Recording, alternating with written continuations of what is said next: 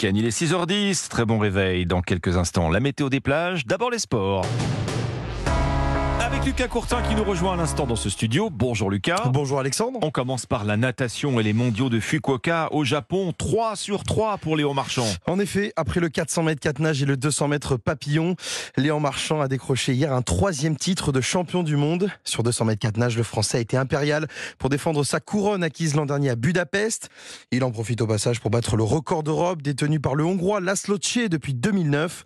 Pour le Toulousain, le bilan est excellent et il est maintenant l'heure de, de se reposer tout en profitant de ses trois médailles d'or. Je vais pouvoir savourer, euh, j'ai déjà savouré quand même après, après le 404, après le 200 papillons. Mais forcément, c'est une perte d'énergie aussi quand on, quand on explose déjà, etc. Donc euh, je garde un peu mes émotions, mais là, je vais, je vais être content d'être en vacances aussi et pouvoir savourer tout ça. Allez, on marchant chez nos confrères de France TV. Alors, en plus de signer un cinquième sacre mondial à seulement 21 ans, il est aussi entré dans l'histoire en devenant le Français le plus titré aux mondiaux en individuel, juste devant Camille Lacour et ses quatre trophées.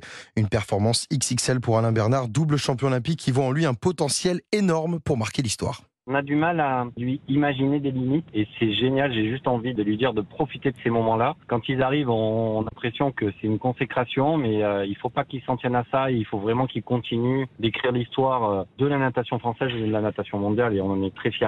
En tout cas, la moisson de médailles pour Léon Marchand n'est pas terminée.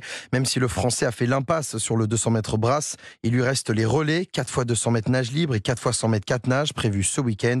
À noter aussi, pour être complet, hier, la très belle médaille de bronze de Maxime Sur 100 mètres nage libre. On passe à l'escrime, Lucas, les championnats du monde à Milan et une nouvelle médaille pour la France. Du bronze pour Enzo Lefort. Le double tenant du titre a dû se contenter d'une troisième place après sa défaite en demi-finale, 15 touches à 13 face à l'Italien Tommaso Marini.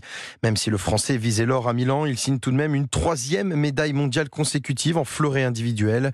Aujourd'hui, place aux épreuves par équipe avec l'épée femme et le sabre homme où la France s'est qualifiée pour les quarts de finale. Du cyclisme à présent avec la cinquième étape du Tour de France féminin. Et quel numéro réalisé par Ricarda Buernfind. Hier, l'Allemande a signé un petit exploit en s'imposant au solitaire à Albi après avoir attaqué à 35 km de l'arrivée dans la côte de Laguépi. Au final, elle devance sur la ligne de 22 secondes la Suissesse Marlène Rösser et sa compatriote Liane Lippert. Du côté des favorites, c'est resté calme. On attend le Tourmalet prévu demain pour s'expliquer.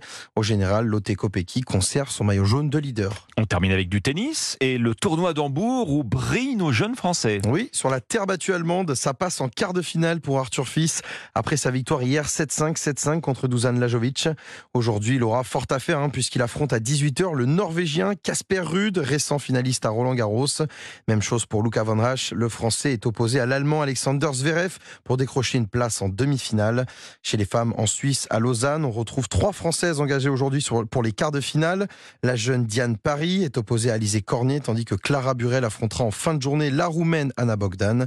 Et à ne pas oublier en football, bien évidemment, hein, demain, l'équipe de France féminine disputera son deuxième match de la Coupe du Monde en Nouvelle-Zélande. C'est à midi, heure française, et c'est face au Brésil. Merci Lucas